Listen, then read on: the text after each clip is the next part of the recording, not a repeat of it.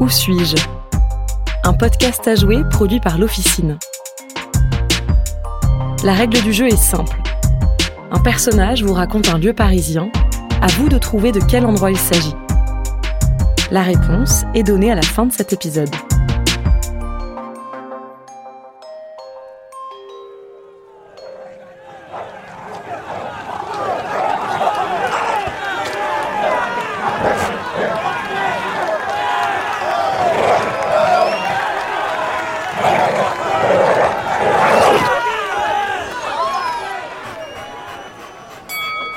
Vainqueur par morsure fatale, Corsaire, le chien loup. La voix que vous venez d'entendre, c'est celle de Brutus, le jeune homme qui prend les paris entre les combats. Il nous attend au beau milieu du terrain vague qui sert d'arène. Ah. Vous voulez miser sur le prochain combat? Ouais. Écoutez bien. Alors écoutez tout le monde, on a un gros ours, 700 livres, plus de 8 pieds de haut quand il se lève sur ses pattes arrière, il peut vous envoyer toute la foule par terre d'un seul coup de patte. Et en face, un bulldog rapide, une boule de muscles et une mâchoire en pierre de taille.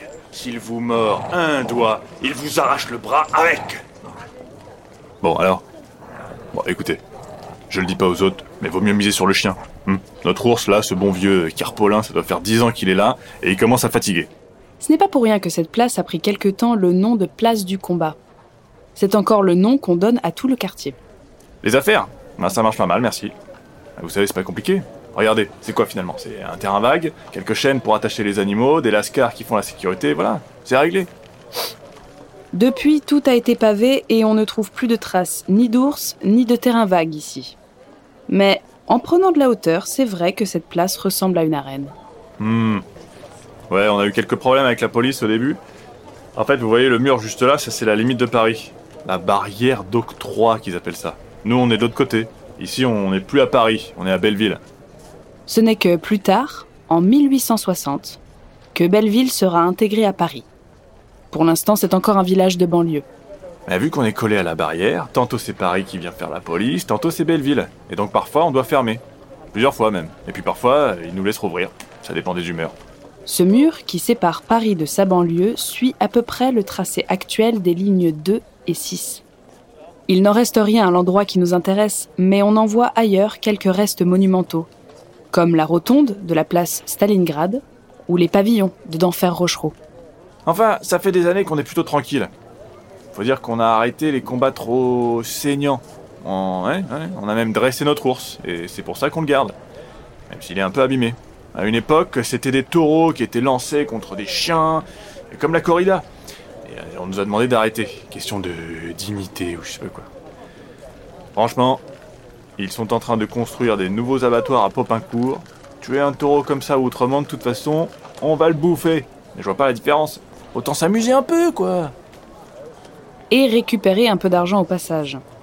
Certains animaux, comme ce pauvre ours carpolin, auraient été vendus à des barbiers pour faire toutes sortes de lotions miracles avec leur graisse. Alors par contre, s'il y a un truc que j'aime pas trop, c'est quand on envoie un âne sur la piste. Non, mais parfois même avec un singe sur le dos. L'âne, il se défend pas mal. hein. Il a une bonne mâchoire, il esquive, il donne des coups de patte et tout, mais à un moment donné, quand vous avez trois bulldogs sur le train arrière, ben, ouais, ça a l'air de plaire, alors on continue. Si la population de Paris et des villages se presse ici chaque semaine, c'est un peu à cause de la barrière d'octroi. Sa construction, en 1785, n'a qu'un seul objectif, empêcher que des marchandises n'entrent dans Paris sans que la ville ne perçoive d'impôts. Les commerçants et les marchands de vin répondent à leur manière. Ils s'installent de l'autre côté de la muraille et les guinguettes s'y multiplient. Une aubaine pour une affaire comme celle du combat, qui voit affluer tout ce que la capitale compte de fêtards. Et pendant ce temps, à l'intérieur de ces nouvelles limites, Paris commence doucement à s'ennuyer. On dit alors que le murmurant Paris rend Paris murmurant.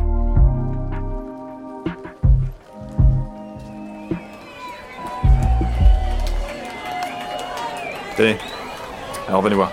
Jetez un œil à la faune qu'on a ce soir. Donc là-bas, euh, ceux qui hurlent, c'est les garçons bouchers. Sans eux, on ferme boutique. Ils viennent toutes les semaines. Et près de vous, là, c'est les ouvriers de Saint-Chaumont. Eux, c'est pareil, on les connaît bien, ils travaillent juste à côté d'ici. Saint-Chaumont. Ils travaillent sous une butte, dans les carrières, à quelques centaines de mètres de la place. Et de l'autre côté, hmm, les dames là, elles, elles, elles sont pas d'ici. Regardez. Elles ont mis des vestes comme vous et moi, mais en dessous, dès qu'elles bougent un peu, on voit leurs bijoux. Elles viennent de Saint-Honoré. Ou peut-être même des Tuileries. Des gens chics, on en voit aussi dans le quartier aujourd'hui.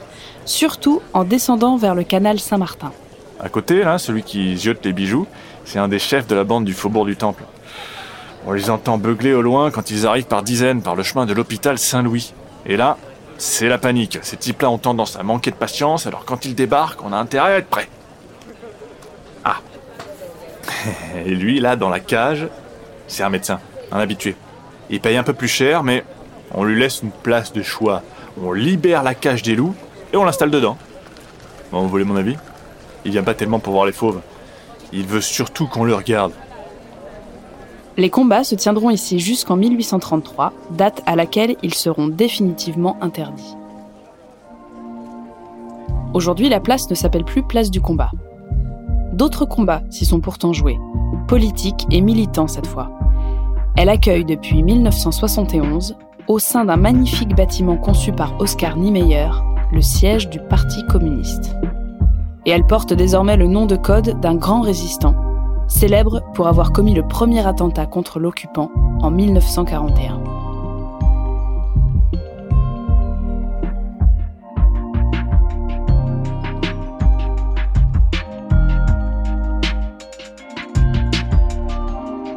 Le lieu que nous cherchons est la place du colonel Fabien.